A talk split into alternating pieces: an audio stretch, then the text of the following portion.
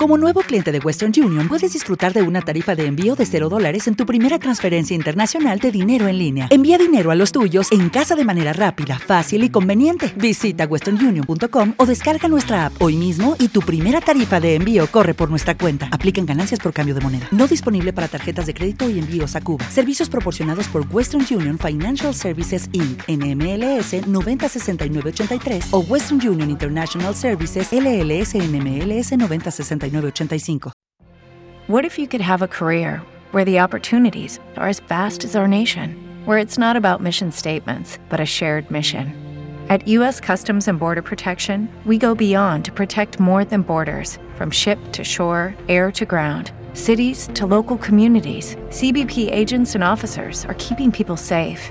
Join U.S. Customs and Border Protection and go beyond for something far greater than yourself.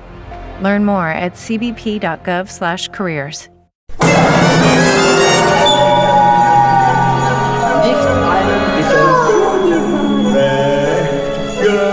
Asómese a esta ventana al sonido, un espacio preparado para su encuentro con la música. Déjese cautivar por la diversidad sonora que le presentamos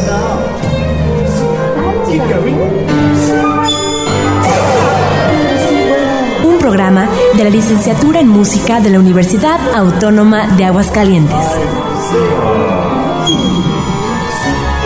Comenzamos.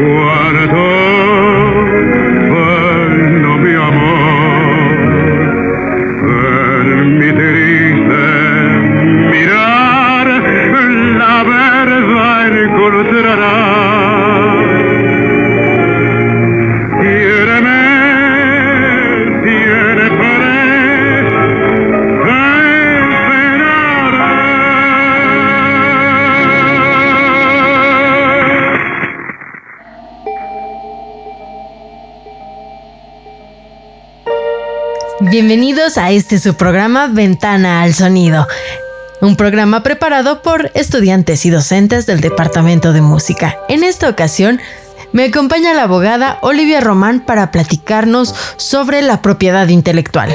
Para iniciar con este, con, con este tema, primero me gustaría que nos ayudaran a puntualizar qué es la propiedad intelectual, hasta dónde se comprende lo que es una propiedad intelectual y que puede ser como algo común, como un color. Cuando un color se podría convertir en ya propiedad intelectual y todas estas cosas que nos llenan de dudas. Pero primero, ¿qué es la propiedad intelectual? Bueno, la propiedad intelectual se refiere al goce de beneficios y a la protección jurídica que tienen los inventores, autores y artistas sobre las creaciones de su mente para un uso comercial. La propiedad intelectual tiene como objetivo combatir la falsificación, la piratería y el plagio a través de la protección jurídica que reconoce y recompensa la creatividad y el esfuerzo del autor. Eso es la propiedad intelectual, la creación de la mente de las personas. Entonces, ¿en qué momento, como lo comentaba antes, un color se convierte en mi propiedad intelectual y cuando simplemente es un color. El color en sí no se puede patentar. Lo que puedes patentar es la creación de la mezcla de esos colores, pero aplicados a una cosa, por decir a una blusa, a una obra de arte, una pintura, en materia de arquitectura a un edificio, la combinación de colores, este, pero en sí el color no se puede patentar. Se puede patentar la creación de varios colores, pero plasmados en una obra. Ok, entonces dependen del uso que le damos. Así es. Oye, y entonces esto de la propiedad intelectual y el copyright es la misma cosa? Bueno, el copyright es una expresión equivalente a derechos de autor. El copyright significa derechos de copia y se refiere a los derechos que protegen la propiedad intelectual de un autor sobre la obra que ha creado. También tengo que el copyright garantiza el reconocimiento de la propiedad intelectual del autor y concede y protege los derechos exclusivos para la explotación comercial, la divulgación, reproducción o edición de la obra. Y entre el tipo de obras que están sujetas al copyright se encuentran las obras musicales, lo que son las composiciones, arreglos, grabaciones, ediciones y versiones este, que serían remasterizadas. Vamos a escuchar una pieza musical eh, para que después nos comenten justo sobre, aplicado a la música, cómo nos afectan estos derechos intelectuales.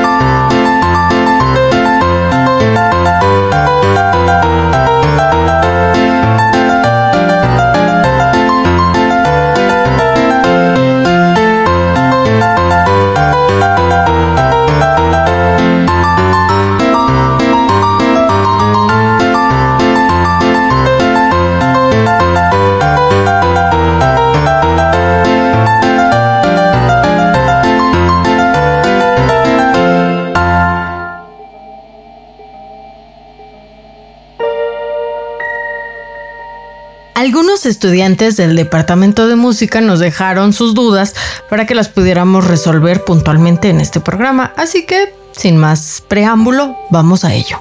La duda es, ¿por qué se les llama de dominio público a las partituras o piezas de la música académica si sabemos quién fue el compositor? La respuesta a esta pregunta es que los derechos de autor pasan a ser de dominio público cuando el autor tiene más de 50 o 70 años de haber fallecido. En ese momento pasan a ser de dominio público. Pero esto no quiere decir que se le quiten los derechos al autor, sino que cualquier persona puede reproducir la canción sin necesidad del permiso de autor de la melodía. Pero hay casos en los que estas piezas eh, tienen como algún tipo de intervención por otro autor. Las este, vuelven a mezclar o hacen una interpretación diferente. En este caso, ¿por qué luego hay orquestas que tienen derechos sobre una obra que en teoría es de dominio público? Bueno, aquí vamos a, hablar sobre este, una situación en particular. Los derechos de autor se pueden dividir también en derechos de grabación. Entonces, para que una persona pueda usar eh, una grabación eh, cuando los derechos de dominio público ya están este, marcados, que han transcurrido 50 o 70 años y la melodía pasó a ser de dominio público, tenemos el derecho de autor de la composición y el derecho de autor de la grabación. Son dos derechos que están implícitos en cualquier grabación sonora.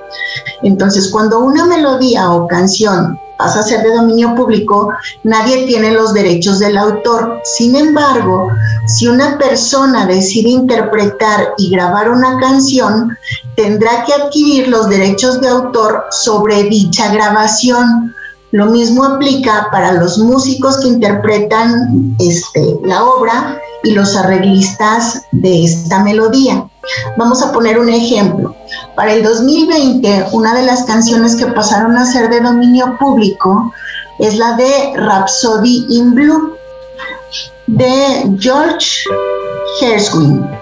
Si los alumnos de la Escuela de Música de la Universidad Autónoma de Aguascalientes quisieran grabar esta melodía, tendrán que adquirir los derechos de autor de la grabación para su explotación, obviamente una explotación comercial, y podrán reclamar solo estos derechos por cada uso que se haga de esta grabación, ya que los derechos de autor transcurridos 70 años han pasado a ser de dominio público. Es por eso que la industria discográfica sigue invirtiendo en producciones de discos de música clásica que se explotan comercialmente, ya que existe la posibilidad de cobrar derechos en grabaciones de dominio público. Ahora bien, también se pueden renovar los derechos de grabación, como reeditando el soporte original de la melodía, es decir, remasterizando, se crea un nuevo soporte y una nueva grabación de los derechos de grabación y vuelven a contar desde cero. Oh, pues vamos a escuchar esta pieza que nos comentas, así recién nuevecita de paquete que acaba de vencer sus derechos, Rhapsody in Blue, y regresamos.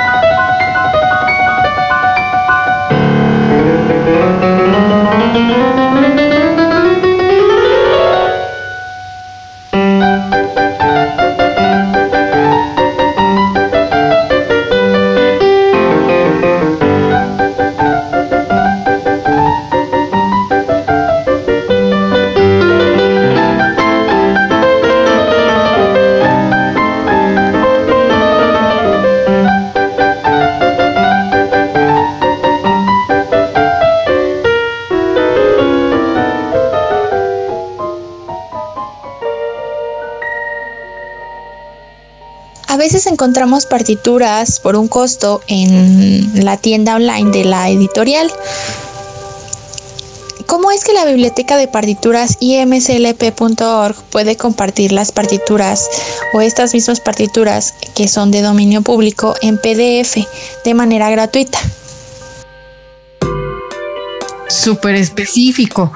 Pero hablábamos entonces, una cosa es la grabación y ahora la, la pieza escrita, ¿cómo funcionan los derechos ahí? Exacto, como lo habíamos comentado anteriormente, este, una compañía puede cobrar por licenciar una obra cuando este es de dominio público. La clave está en la grabación, ya que existen, decíamos, los derechos inherentes a cualquier grabación sonora.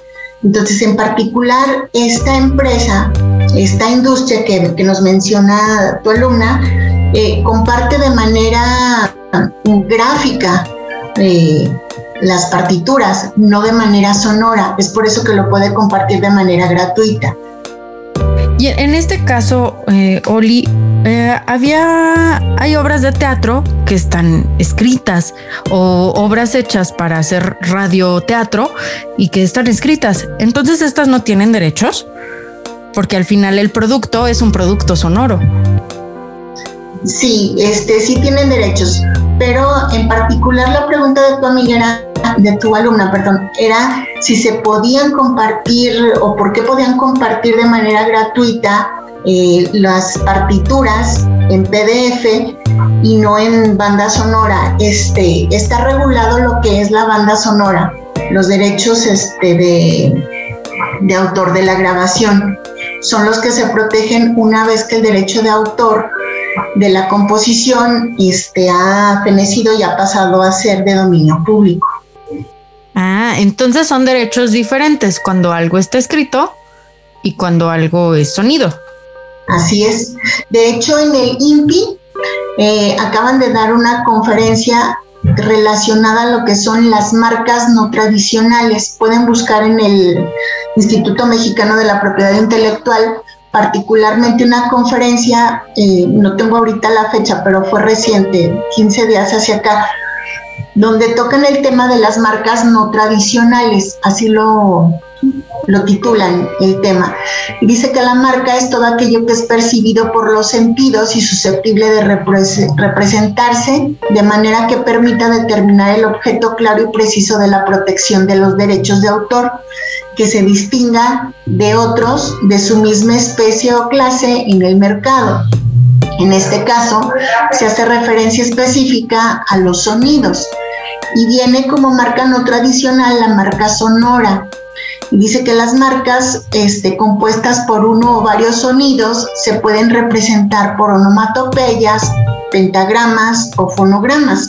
Una marca sonora puede consistir en sonidos musicales preexistentes o mecanismos creados por el hombre. Específicamente para crear una marca puede ser el sonido de un piano, una marimba, un saxofón y se caracteriza porque el sonido este, va a hacer que los consumidores lo diferencien de las demás marcas. Entonces, sí son derechos diferentes. Cada derecho, este, ya sea sonoro o escrito, debe de tener o cubrir determinadas características para que se pueda registrar. Wow, esto que comentas es muy interesante porque entonces, además de, entender el sonido como música, se me viene a la mente el muy sonado caso de la Harley Davidson que tiene un, sonido específico para sus motores y sus escapes. Entonces, eso es parte de la marca de estas motocicletas y también está registrado.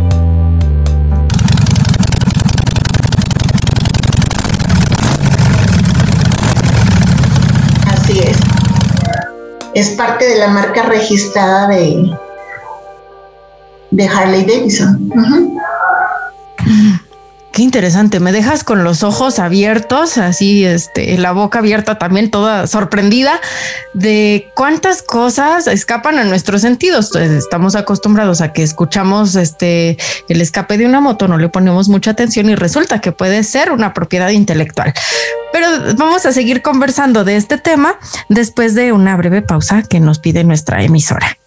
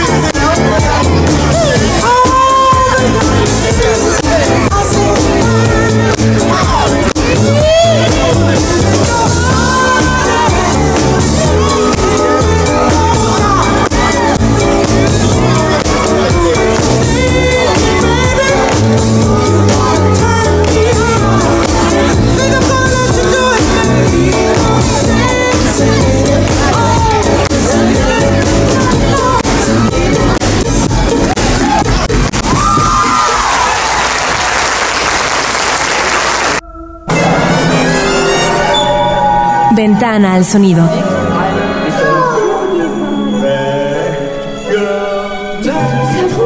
Un espacio preparado para su encuentro con la música.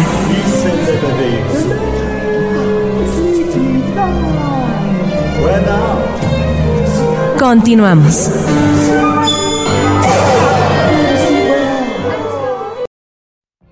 What if you could have a career where the opportunities are as vast as our nation, where it's not about mission statements, but a shared mission?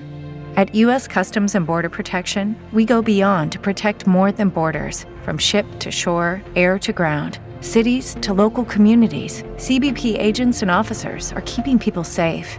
Join U.S. Customs and Border Protection and go beyond for something far greater than yourself. Learn more at cbp.gov/careers. Lucky Land Casino asking people what's the weirdest place you've gotten lucky? Lucky? In line at the deli, I guess? Aha, in my dentist's office. More than once, actually. Do I have to say? Yes, you do. In the car before my kids' PTA meeting. Really? Yes. Excuse me, what's the weirdest place you've gotten lucky? I never win and tell. Well, there you have it. You can get lucky anywhere playing at LuckyLandSlots.com. Play for free right now. Are you feeling lucky? No purchase necessary. Void where prohibited by law. 18 plus. Terms and conditions apply. See website for details. Thank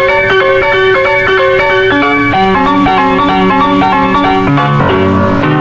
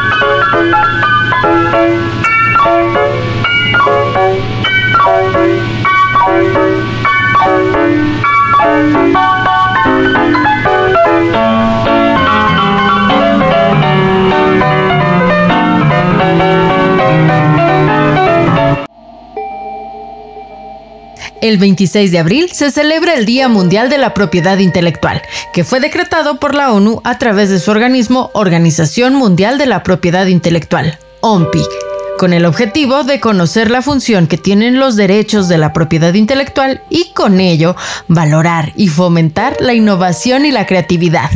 Nuestra manera de unirnos a la celebración es resolviendo las dudas que nuestros propios estudiantes del Departamento de Música tienen respecto a este tema. Si nosotros grabamos un em, disco, por ejemplo, con música de Beethoven, y queremos subirlo a Spotify, tenemos que solicitar permiso o sacar una licencia de permiso para poder em, subirla a Spotify, nuestra versión de esa pieza? La respuesta es sí. Y vamos a distinguir lo que son los derechos de autor de la licencia de uso. Los derechos de autor te permiten conseguir todos los derechos de esa obra, es decir, esta pasará a ser de tu propiedad por completo.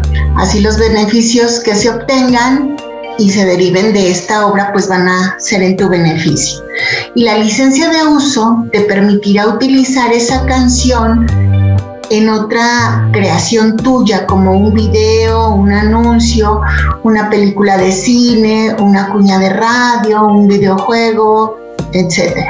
Para tramitar la licencia de uso de una canción, se necesita contactar al sello discográfico para una licencia de uso y o una Master US para el uso de la grabación del audio y debes ponerte en contacto con la editorial de la canción para obtener la licencia de sincronización para el uso de la canción en sí.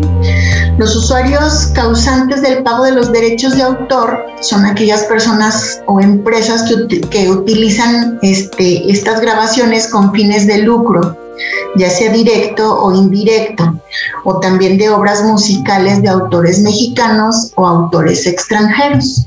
Para ello, este, deben de contar con una licencia de autorización para el uso legal de las obras y esta la va a otorgar la Sociedad de Autores y Compositores de México a través de la Dirección de Licencias y Recaudación. Eh, hay una dirección de licencias y recaudación en cada entidad federativa del país.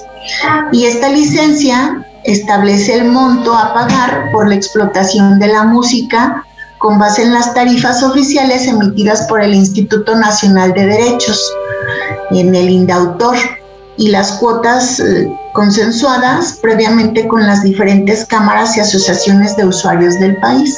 A mí entonces me surge la duda, ¿siempre tenemos que ir a una oficina física para resolver estas cuestiones de derechos de autor? Porque ahora, como lo menciona, pues yo puedo subir una pista a, una determinada plataforma como SoundCloud que me facilita el que esta pista esté disponible en Spotify, en Amazon Music y demás plataformas que son de distribución de piezas musicales.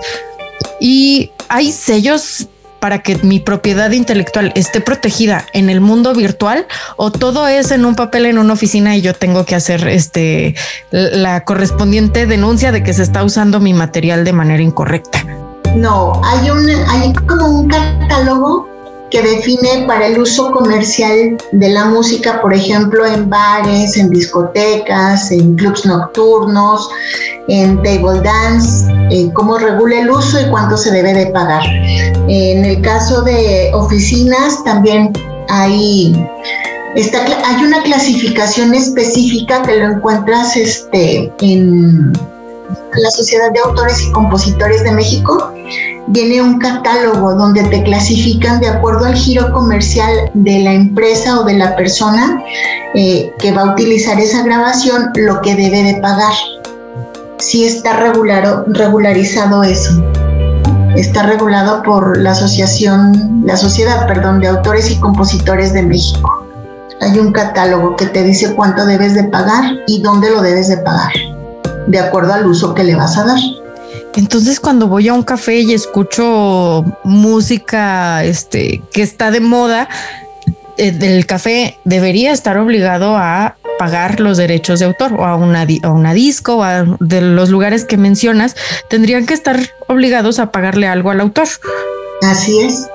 Sin embargo, bueno, pues sabemos que los giros comerciales son muy extensos, entonces Básicamente para pagar derechos, los derechos correspondientes, eh, creo que la Asociación Mexicana de Autores y Compositores básicamente se va a lo que es la radio, la televisión y los uh, giros nocturnos de espectáculos, conciertos, este, reproducciones, digamos, de alguna manera que, que, puedan ellos fiscalizar, porque si no tendrían que tener un personal abundante para poder estar checando en todos estos giros comerciales. Imagínate en restaurantes cuántas personas tendrían que tener para estar yendo a cobrar o a multar por el uso indebido de, de la música, la reproducción.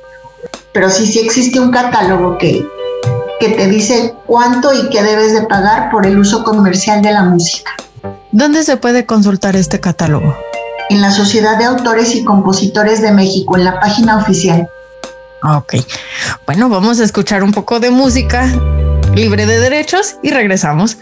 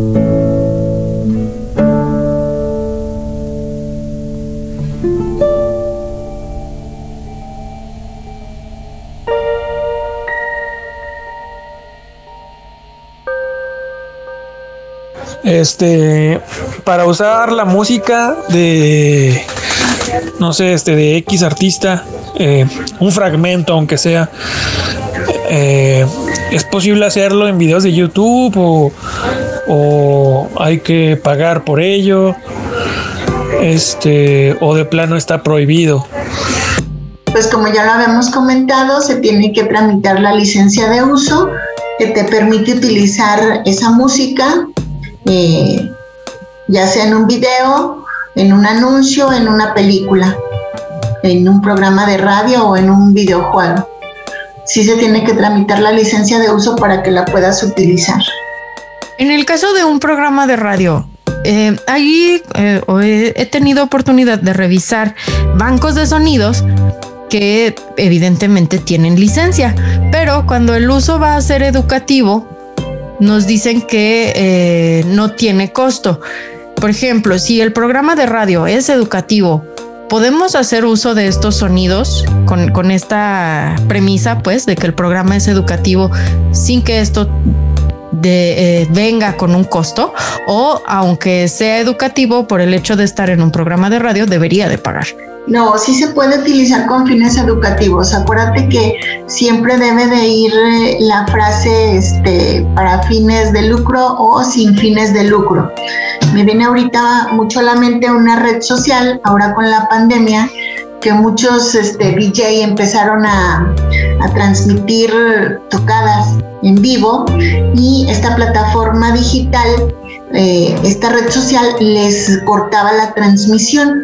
Entonces, para que pudieran ellos transmitir libremente, le tenían que poner una leyenda que decía sin fines de lucro.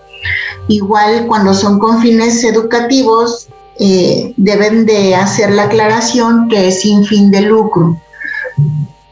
Pero sí se pueden utilizar nada más haciendo esa aclaración y que realmente sean con fines educativos. Oh, tenemos otra duda que, que nos compartieron los alumnos del departamento de música. Vamos a escucharla. En el caso de, de canciones que son muy famosas, pero que... Hello, it is Ryan, and we could all use an extra bright spot in our day, couldn't we? Just to make up for things like sitting in traffic, doing the dishes, counting your steps, you know, all the mundane stuff. That is why I'm such a big fan of Chumba Casino. Chumba Casino has all your favorite social casino style games that you can play for free anytime, anywhere with daily bonuses. That should brighten your day a little. Actually, a lot. So sign up now at chumbacasino.com. That's chumbacasino.com. No purchase necessary. BGW. Void were prohibited by law. See terms and conditions 18 plus. que tienen un autor anónimo. Entonces ahí muchas personas lo utilizan. ¿Qué sucede ahí con la propiedad intelectual? Con este tipo de canciones que son muy populares, pero que no se tiene a ciencia cierta quién fue el autor, no se sabe. O a lo mejor sí lo hay, pero nadie, nadie lo conoce.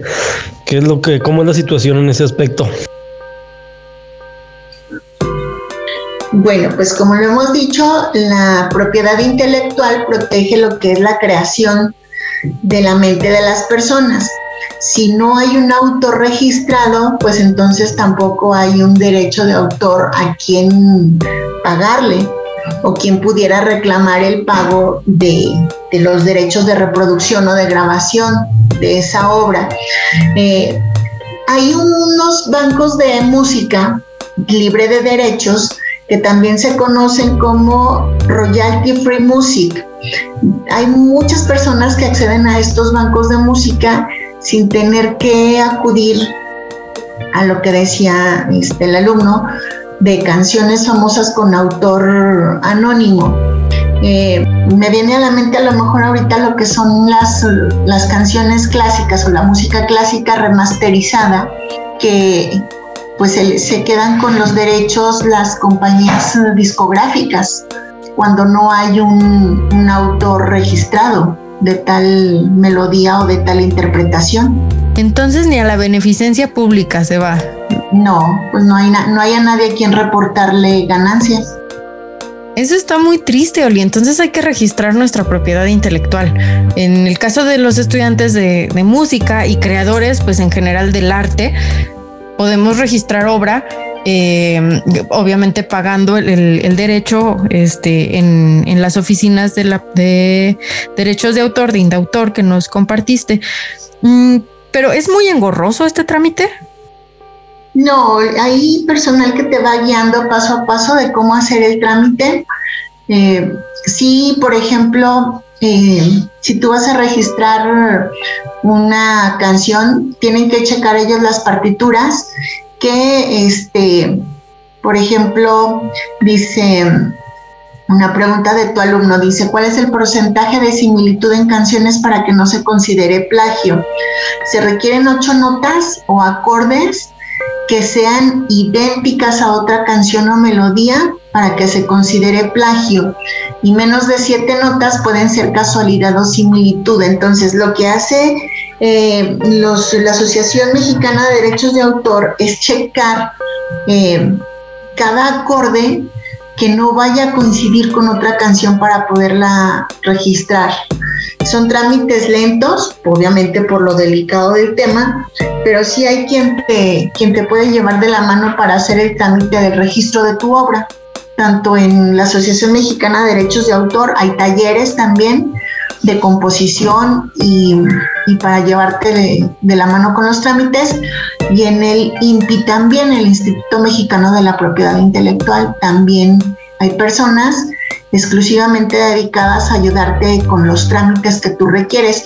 Lo único que te piden es que tengas perfectamente identificado cuál es el trámite que vas a registrar.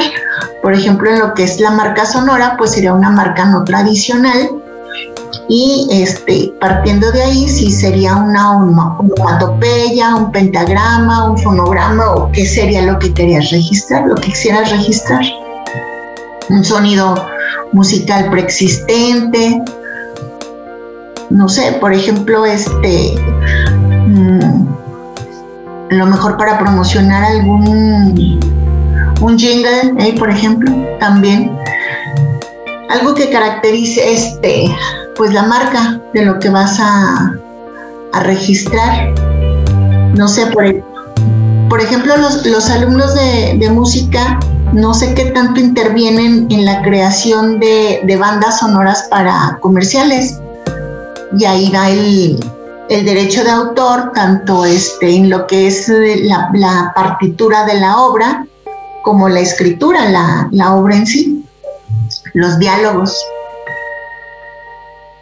Oli, este porcentaje que mencionas de coincidencia, es entonces una de las razones por las que tal vez en redes sociales eh, nos pide o nos bloquea después de cierto de, ciertos segundos que se reproduce una pieza. Así es. Dependiendo de lo que tarde en reproducirse en las ocho notas, es cuando cortan la grabación o la reproducción de la, de la banda sonora que estás reproduciendo. Así es.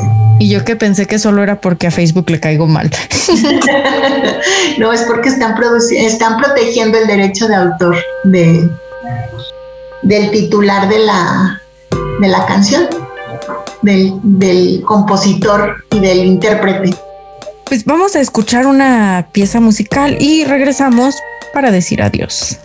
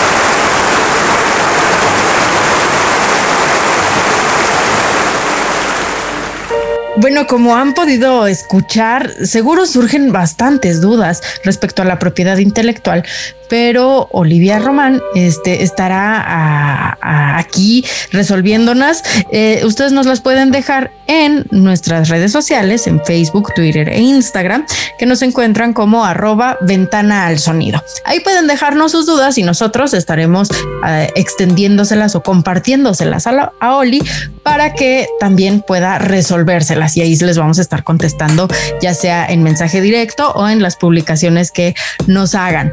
Pero si tienen ya dudas más específicas respecto a este y otros temas legales, Oli, ¿dónde pueden encontrarte? Gracias. Mira, estamos nosotros Eh, el despacho se llama Despacho Jurídico, Consultoría Jurídica, Ponce y Román, Abogados y Asociados. Nos encuentran en la red social de mayor preferencia, en Facebook.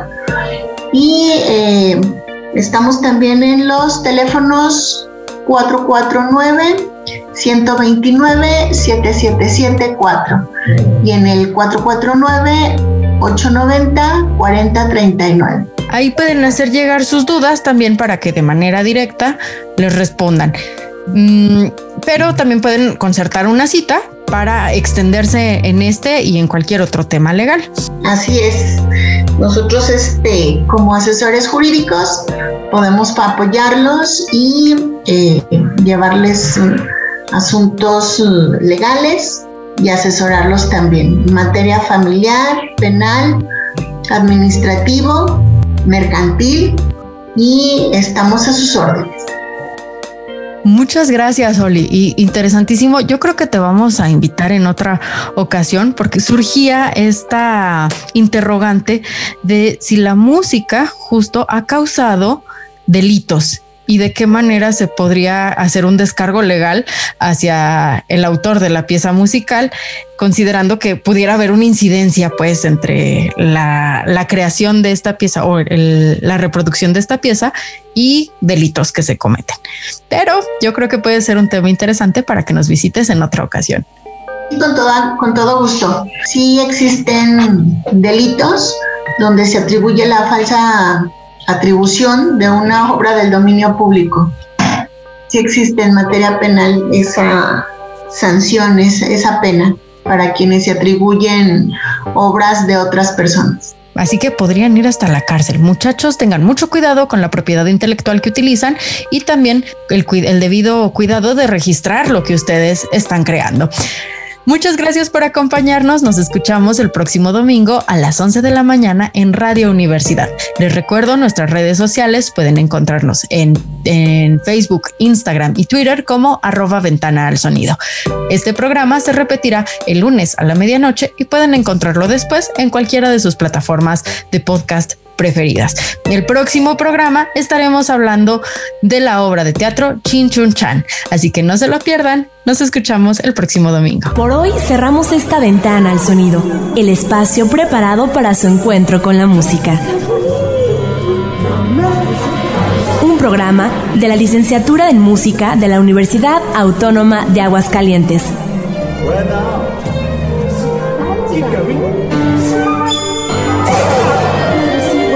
Los esperamos en nuestra próxima emisión.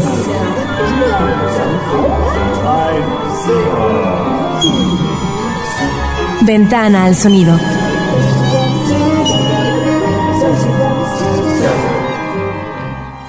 Step into the world of power, loyalty, and luck. I'm gonna make him an offer he can't refuse. With family, cannolis, and spins mean everything. Now, you wanna get mixed up in the family business. Introducing The Godfather at Choppacasino.com.